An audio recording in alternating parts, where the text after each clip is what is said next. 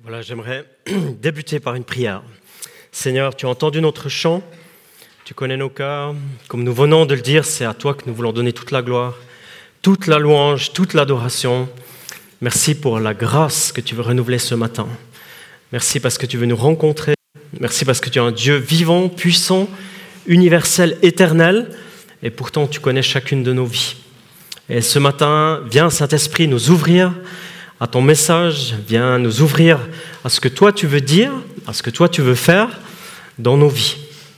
Et Seigneur, je te prie que tout ce que nous allons partager maintenant, eh bien, c'est toi-même qui le filtre, c'est toi-même qui met les reliefs pour que ce soit utile pour nos vies et que finalement ça glorifie le nom de Jésus. Et nous te bénissons parce qu'encore aujourd'hui, après tant d'années, tant de siècles, tu continues de parler dans nos vies et dans la vie de l'Église. Amen. Amen.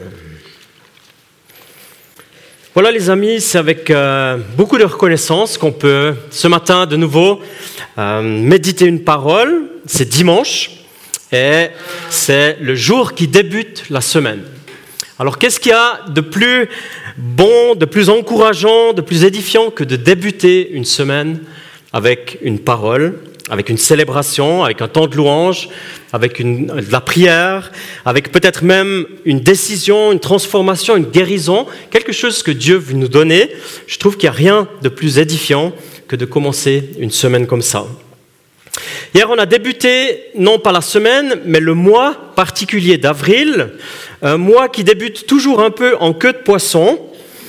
Est-ce que quelqu'un au milieu de nous se serait fait piéger par une invitation, une image, un rendez-vous farfelu. Est-ce que quelqu'un s'est fait piéger et assez honnête pour le, le dire?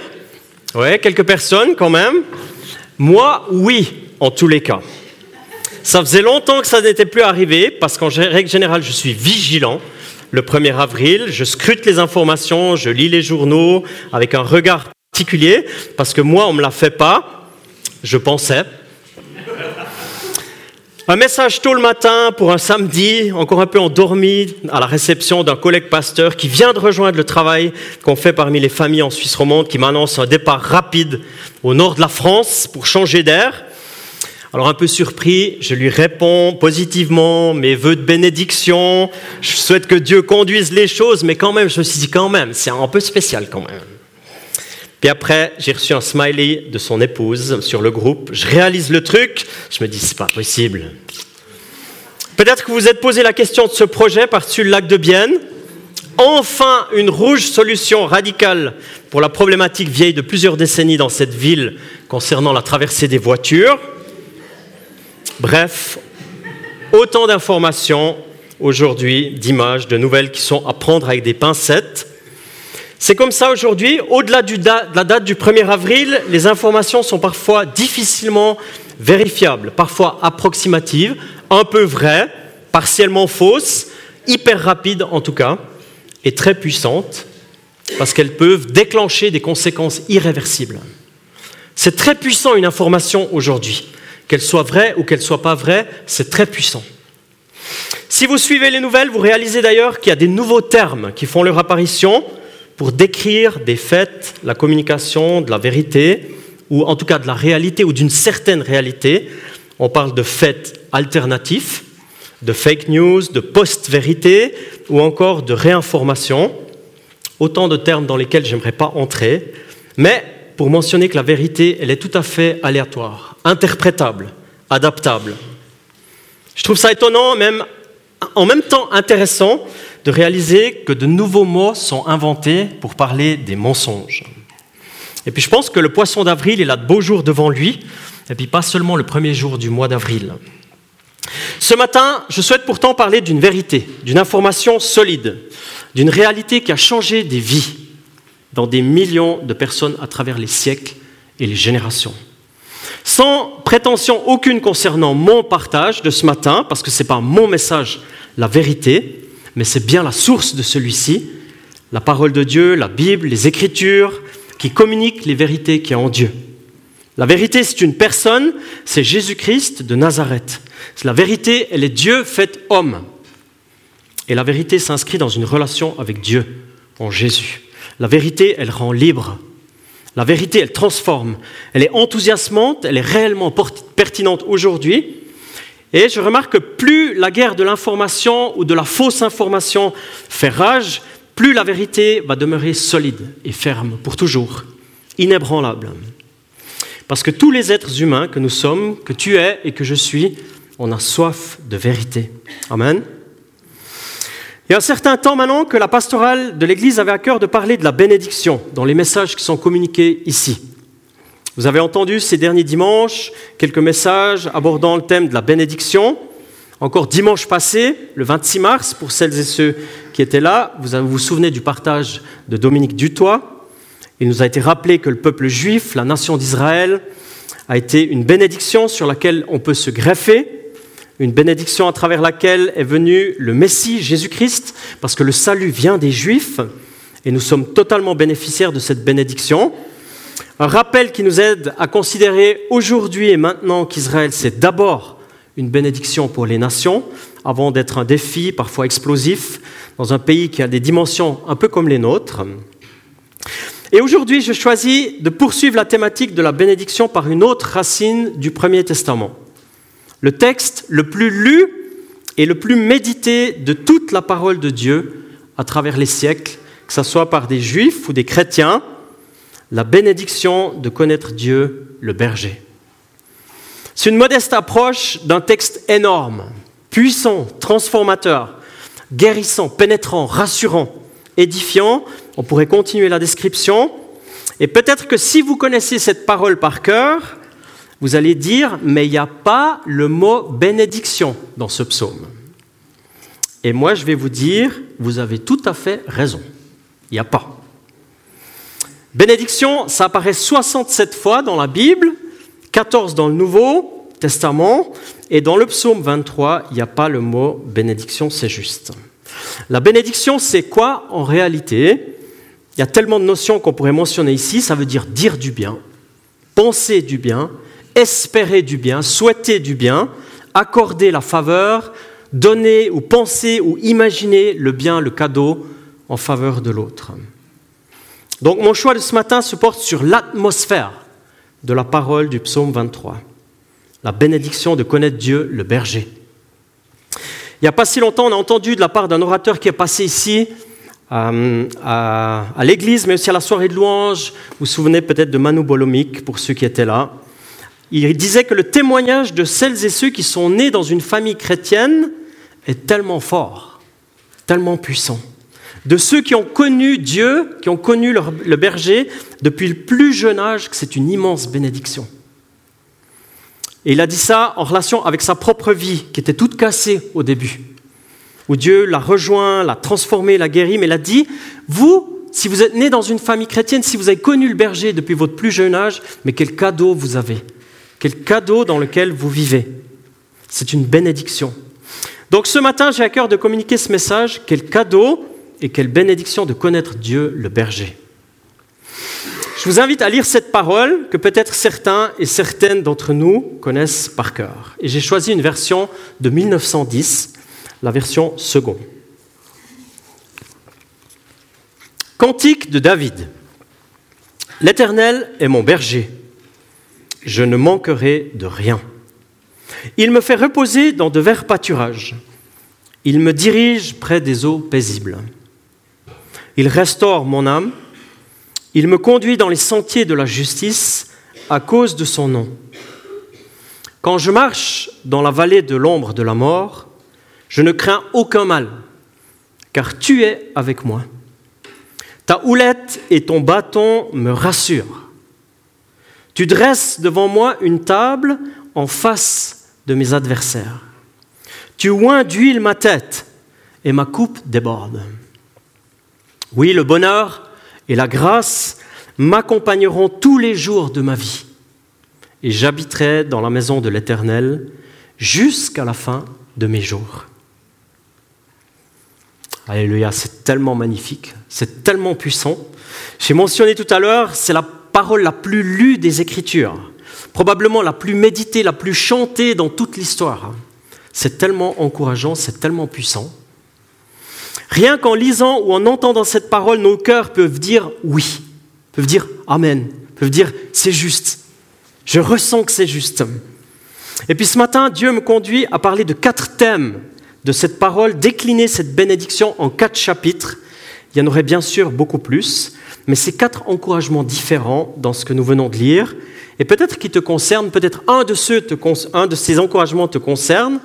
Et je ne parle pas de sous-points ou de sous-bénédictions, mais bien des bénédictions complètes, pleines, offertes par Dieu à travers cette parole tellement puissante.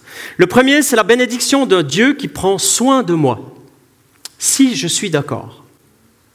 Le deuxième, c'est le cadeau de la conduite vers des eaux paisibles et un vert pâturage. La troisième, c'est une bénédiction particulière face à l'ennemi dans la bagarre. Et finalement, de la relation que je dirais réciproque entre le berger et les brebis. Ce sont quatre brèves pensées que je souhaite partager avec vous ce matin, que le Saint-Esprit nous conduise, comme on l'a prié avant, dans ce qui est utile et bon pour vous. Parce qu'on est tous ici, mais on a tous des besoins différents. On est tous à un endroit différent dans la vie, dans notre chemin, dans notre chemin de foi, et Dieu saura nous rejoindre chacun, chacune. Dieu prend soin de moi. Lorsque tu vis ici en Suisse, eh bien, on voit plus trop de bergers et de troupeaux. On pourrait presque avoir l'impression que l'époque des bergers, elle est passée, que ça n'existe presque plus.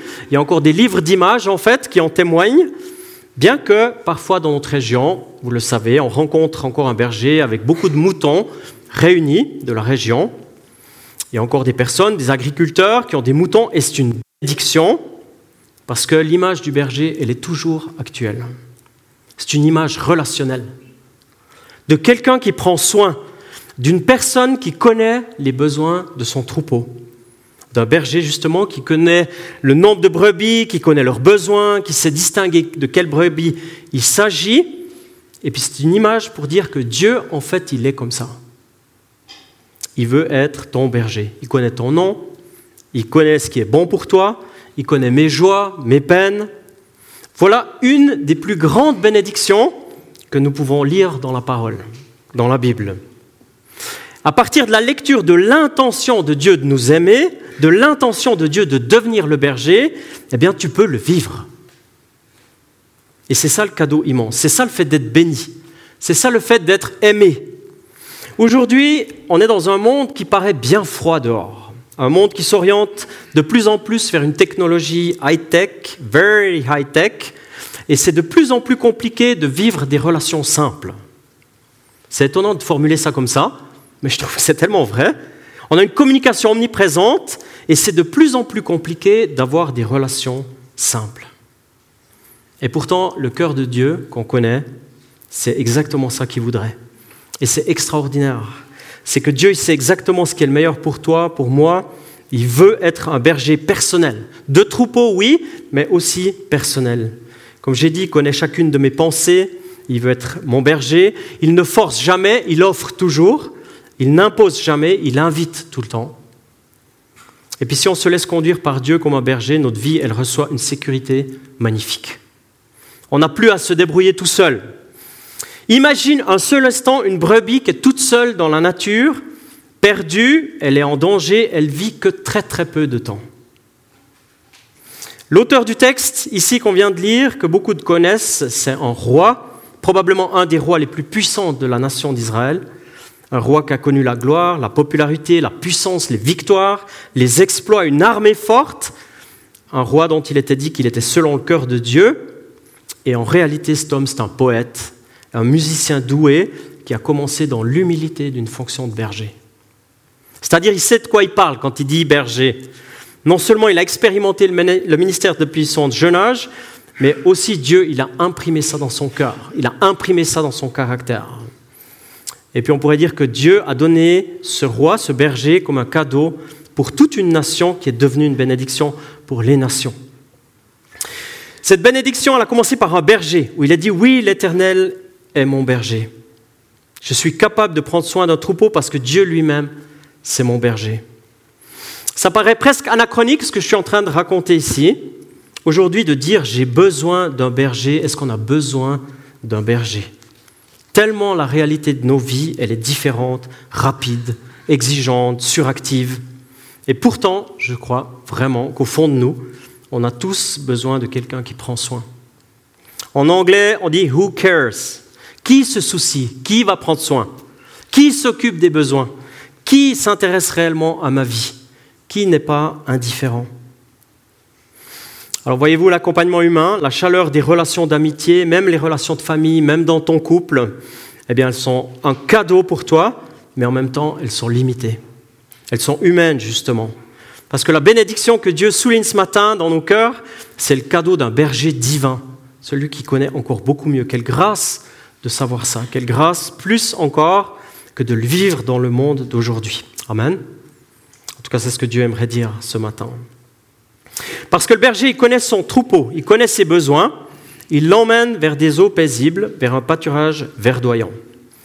Si une minute, tu essayes de te mettre à la place d'une brebis, d'un mouton qui fait confiance à son berger, le brebis l'emmène par un chemin qui n'est pas tout facile. Surtout la brebis, elle voit pas trop où le berger l'emmène, mais au fond d'elle, elle sait que le berger, lui, sait. C'est un peu comme dans nos vies des fois. Il arrive que dans ma vie, je ne comprends pas trop les événements. Peut-être que si j'avais choisi moi-même le chemin, j'en aurais pris un autre, en fait. Il y a des situations, des circonstances, des épreuves, des défis, des complexités dans ma vie, dans nos vies, qui me questionnent, qui me disent est-ce que c'est vraiment le chemin? Et parfois nos chemins de vie semblent même rocailleux, en pente. Il arrive parfois qu'on est près d'un précipice. Je ne sais pas si c'est aussi le cas pour, pour vous, pour toi. Mais imagine la brebis, elle, elle suit le berger, elle sait ce qui est bon, c'est lui, c'est sa connaissance, lui gère, lui sait, il connaît.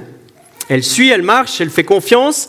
Puis le berger, tout à coup, il dit, voilà, c'est là-bas, c'est juste derrière, tu peux y aller. Alors elle y va. Puis elle arrive à cet endroit extraordinaire. Elle se dit, waouh, mais c'est magnifique ici. C'est magnifique. C'est tout ce que je souhaite dans ma vie c'est de l'eau paisible à boire, ressentir une paix intérieure, de l'herbe magnifique à pouvoir manger sans avoir peur de ne pas avoir assez. Eh berger, c'est tout pour moi ça? Je peux tout prendre Je peux rester autant que je veux ici? Alléluia, parce que c'est comme ça que Dieu nous conduit. C'est comme ça que je connais Jésus-Christ. Il nous emmène vers des endroits, parfois le chemin, je l'ai dit, les rocailleux en pente, mais ils connaissent qu'il y a de meilleur pour ma vie. Parce que Dieu est bon. Parce que Dieu, il est très bon. Parce qu'il connaît mes besoins, il conduit vers des eaux paisibles. Et ça fait tellement bien, du bien de savoir et de suivre quelqu'un qui a une conduite parfaite. Oui, une conduite excellente de Dieu le berger. Quelle bénédiction, quel cadeau de savoir de réaliser ça pour nos vies. Alors nous qui sommes ici ce matin, nous vivons chacun des parcours de vie différents, je l'ai dit, on a des chemins différents. Tu as des obstacles dans ta vie qui ne sont pas les mêmes que les miens. Tu as des tensions qui sont différentes. Tu as des défis différents, des complexités de vie différents, des problèmes qui soient mineurs ou majeurs, mais ils sont différents.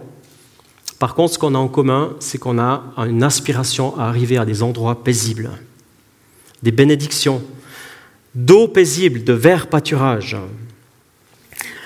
On a reçu pour Noël, en tant que famille Sol Berger, un livre que peut-être plusieurs d'entre vous possèdent aussi. Un voyage de simplicité, d'illustration, à travers une parole tellement connue qu'est celle du psaume 23. Et parmi les illustrations qui me parlent, il y a cette illustration d'un vert pâturage intérieur. Une illustration de la conduite de Dieu, de la bénédiction, de la présence de Dieu malgré un potentiel vécu extérieur qui pourrait être hyperactif, difficile, violent même, avec une pression régulière, peut-être malade, peut-être que toi tu sauras mettre les mots sur ta situation, mais le vécu intérieur, il ressemble à une prairie paisible, un havre de paix que Dieu donne parce qu'il bénit, il offre.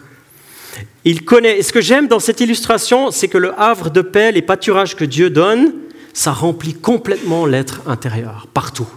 Partout à l'intérieur de moi, il y a ça.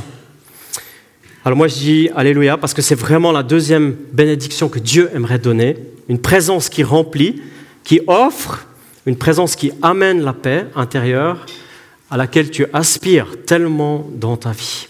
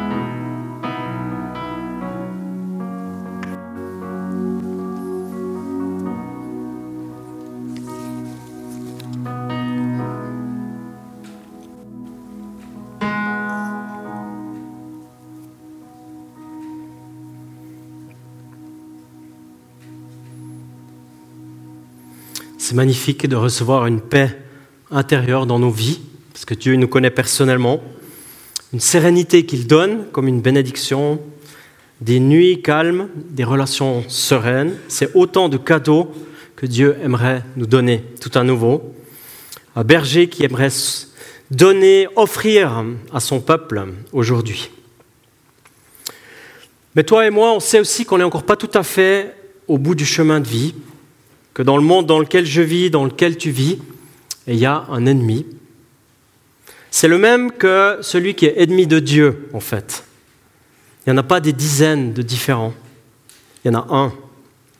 Et pendant longtemps, et même dans beaucoup de situations aujourd'hui, les gens pensent que l'ennemi, ce sont des gens, ce sont des personnes de notre entourage, des collègues, des anciens amis, des voisins, des adversaires politiques, des concurrents, voire même des peuples, peut-être même des armées ennemies.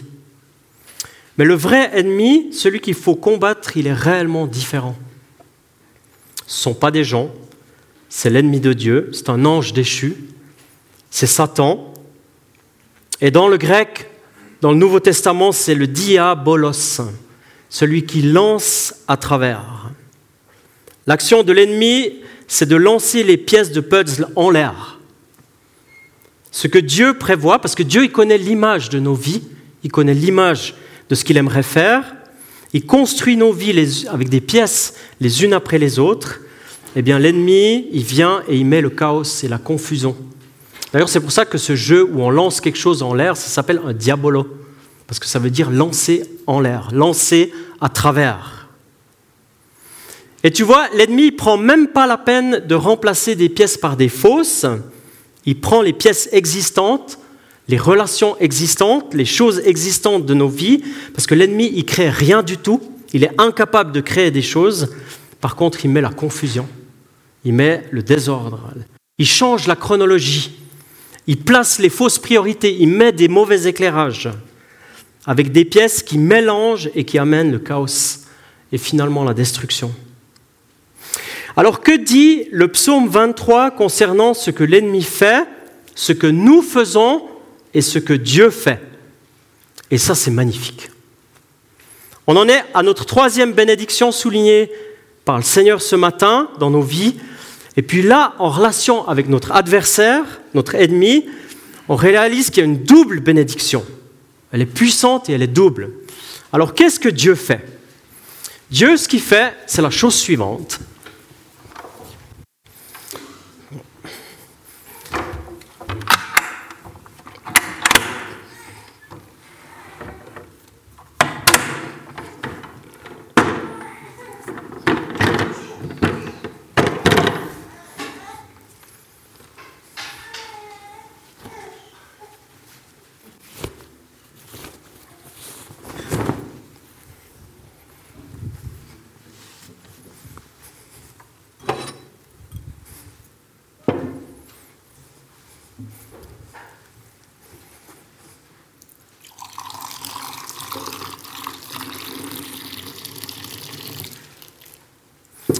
Ce que Dieu fait. Ça veut dire que ici, tu vois, parfois dans nos vies, il y a la rage contre l'ennemi, il y a la bagarre, on essaie de se battre contre l'ennemi, et ce que Dieu dit, eh bien, tu sais, tu sais quoi, moi je dresse un buffet, toi tu viens ici, tu vois, tu te mets derrière le buffet, tu bénéficies juste de ce que j'ai envie de te donner. Et ma coupe, la coupe que je te donne, elle déborde. C'est pas un peu, c'est beaucoup. Et quand je pense au mot buffet, c'est pas seulement un petit chips quelque part sur le coin de la table, c'est beaucoup, c'est énorme. Hein? et puisque Dieu, il dit ça, c'est la double bénédiction, c'est pour ça que je dis il y a deux fois. Un, il dit tu dois plus te battre contre l'ennemi, tu viens derrière le buffet et c'est moi qui m'occupe de l'ennemi. Parce que moi, c'est ce qu'on a chanté tout, à l'heure, l'ennemi, je l'ai déjà écrasé sous mes pieds à Pâques. Et j'ai déjà tout fait. Parce que tout est accompli. Et puis ce qu'il nous dit ce matin, c'est qu'à un moment donné, arrête de te battre contre l'ennemi, viens derrière mon buffet. Et ça va être ça la bénédiction, ça va être ça le cadeau. Et moi je te donne, et peut-être qu'il nous le dit aussi en tant que groupe, en tant qu'Église, en disant, moi j'aimerais mettre un buffet pour vous, j'aimerais vous donner des dons, des talents, des choses que j'aimerais vous donner. Et puis c'est moi qui m'occupe, c'est moi la source, c'est moi qui m'en occupe. Alors ça c'est énorme quand on arrive à vivre ça dans notre prière, mais aussi après pour de vrai dans notre vie de tous les jours. De dire, ben l'ennemi, Dieu, il s'en occupe parce que se battre contre l'ennemi avec nos petits muscles et nos petites stratégies, c'est pas possible. Parce que c'est beaucoup trop puissant, c'est beaucoup trop fort. Le combat contre le découragement, parfois la maladie, la division, la dépression, la violence, et finalement le dernier ennemi, qui est la mort. On n'arrive pas à le faire en tant que personne, c'est pas possible. C'est pour ça que ça serait bien, et je me parle, c'est pour ça que ça serait bien, Christian Solberger, que tu te mettes derrière le buffet et que tu prennes tout ce que je veux te donner. Et ça va être ça mon cadeau, ça va être ça ma bénédiction. Et ce qu'il dit ce matin, eh bien, il aimerait te le dire aussi, si tu te sens concerné par ce qui est dit ici, Dieu, il te dit aujourd'hui, je m'occupe de l'ennemi. Je m'occupe de l'ennemi, je dresse un banquet devant toi, je prends soin des deux choses. C'est pour ça que je dis, il y a une double bénédiction. Je prends soin de toi, je t'aime, je t'offre un banquet. Ne te bats pas contre l'ennemi. J'ai déjà payé le prix. Je suis l'éternel des armées, je suis puissant, je peux vaincre l'ennemi, seulement moi. C'est extraordinaire comme nouvelle, ça, non? Amen. C'est extraordinaire, c'est tellement puissant, tellement bienfaisant de savoir que c'est Dieu qui le fait à notre place. Je souhaite terminer par le début. La relation réciproque entre le berger et les brebis. C'est une relation privilégiée d'affection, d'amour, de connaissance, de confiance. C'est ce que le psalmiste David exprime ici je veux dire, l'Éternel est mon berger. Je veux habiter dans sa maison tout le temps. Je veux le connaître. Je veux vivre dans une relation d'intimité avec lui. Je lui fais confiance. Je connais son nom, il connaît mon nom. Et l'écho de Jésus, c'est dans Jean 10, les versets 14, peut-être 15, 14 et 15. Moi, je suis le bon berger. Je connais mes brebis et elles me connaissent, tout comme le Père me connaît et comme je connais le Père. Et on arrive à Pâques, je donne ma vie pour mes brebis. Voilà ce que dit réellement celui qui a accompli la mission messianique du roi David, qui est Jésus-Christ. Lui, il est le vrai berger.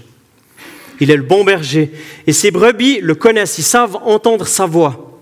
Ça, c'est la bénédiction cadeau numéro 4 de ce matin. C'est une relation d'amour, de connaissance, d'affection réciproque.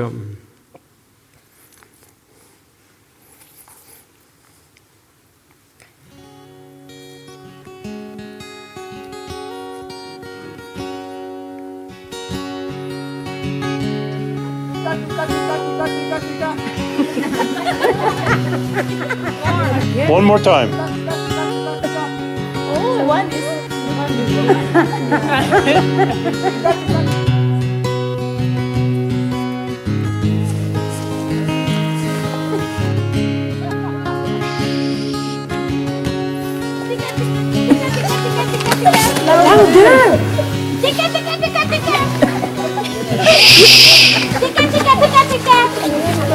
Tiga, tiga.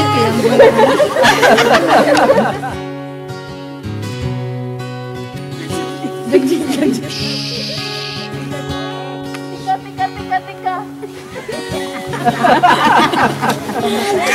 Ayo.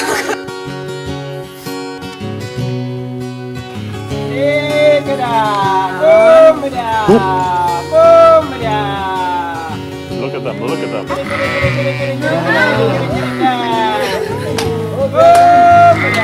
Isn't that amazing? They are coming. Oh my God.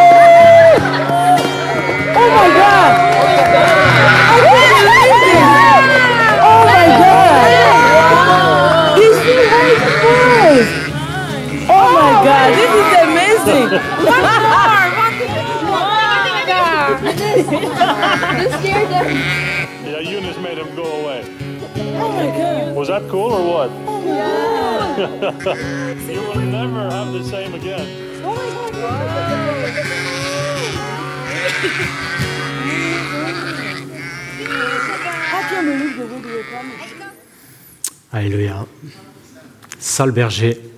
C'est une relation d'amour, de confiance, une relation réciproque. C'est ça que Dieu aimerait souligner ce matin comme cadeau. C'est comme un cadeau en fait, de connaître la voix du berger. Le berger connaît son troupeau et nous connaît. Et c'est ça qu'il aimerait dire ce matin aussi. C'est une bénédiction, un cadeau de savoir que Jésus, celui qui est tout puissant, celui qui a vaincu l'ennemi, en fait, il veut être notre berger. Et puis on peut entendre sa voix en complète sécurité. Si on fait ce que lui dit, ce que lui, là où il nous conduit, eh bien, on est en complète sécurité. Amen. Amen. J'aimerais vous inviter à vous lever. J'aimerais prier.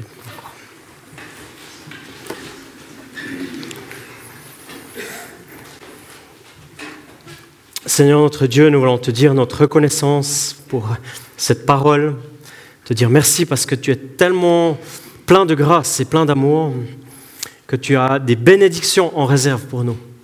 Et Seigneur, dans ce que nous comprenons ce matin, à travers ce psaume qui a encouragé tellement de personnes à travers les siècles, eh bien, inscris-le encore par ton Saint-Esprit dans nos cœurs. Parce que ce que toi tu veux, c'est une relation d'amour, de cadeaux, de conduite. Merci pour les eaux paisibles, le vert pâturage que tu en réserves pour chacun d'entre nous ici ce matin. Et Seigneur, tu sais comment je suis, tu sais comment sont mes pensées, ma prière, mon vécu intérieur. Et non seulement tu ne juges pas, mais tu, tu me rejoins là où j'en suis. Et tu veux m'offrir le cadeau de ta présence. Et c'est tellement bon de savoir ça. Et je prie pour chacune et chacun d'entre nous en demandant que là où nous en sommes, le berger nous rejoigne et nous dise, eh bien, si tu entends ma voix, si je te donne une invitation, tu la suis et tu seras en sécurité. Et c'est là que c'est juste, c'est là que c'est bon pour toi, pour ton vécu intérieur, pour euh, ce que tu vis maintenant. Et dans cette question qui nous a été posée tout à l'heure, peut-être j'aimerais juste encore nous inviter à la méditer encore un peu avec le Saint-Esprit. Quelle est la situation de vie dans laquelle Dieu aimerait venir te donner une paix intérieure maintenant?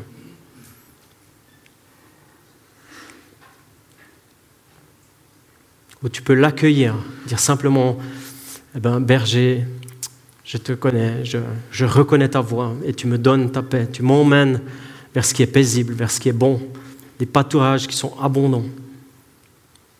Même si moi je ne le vois pas maintenant, mais je sais que toi tu le vois.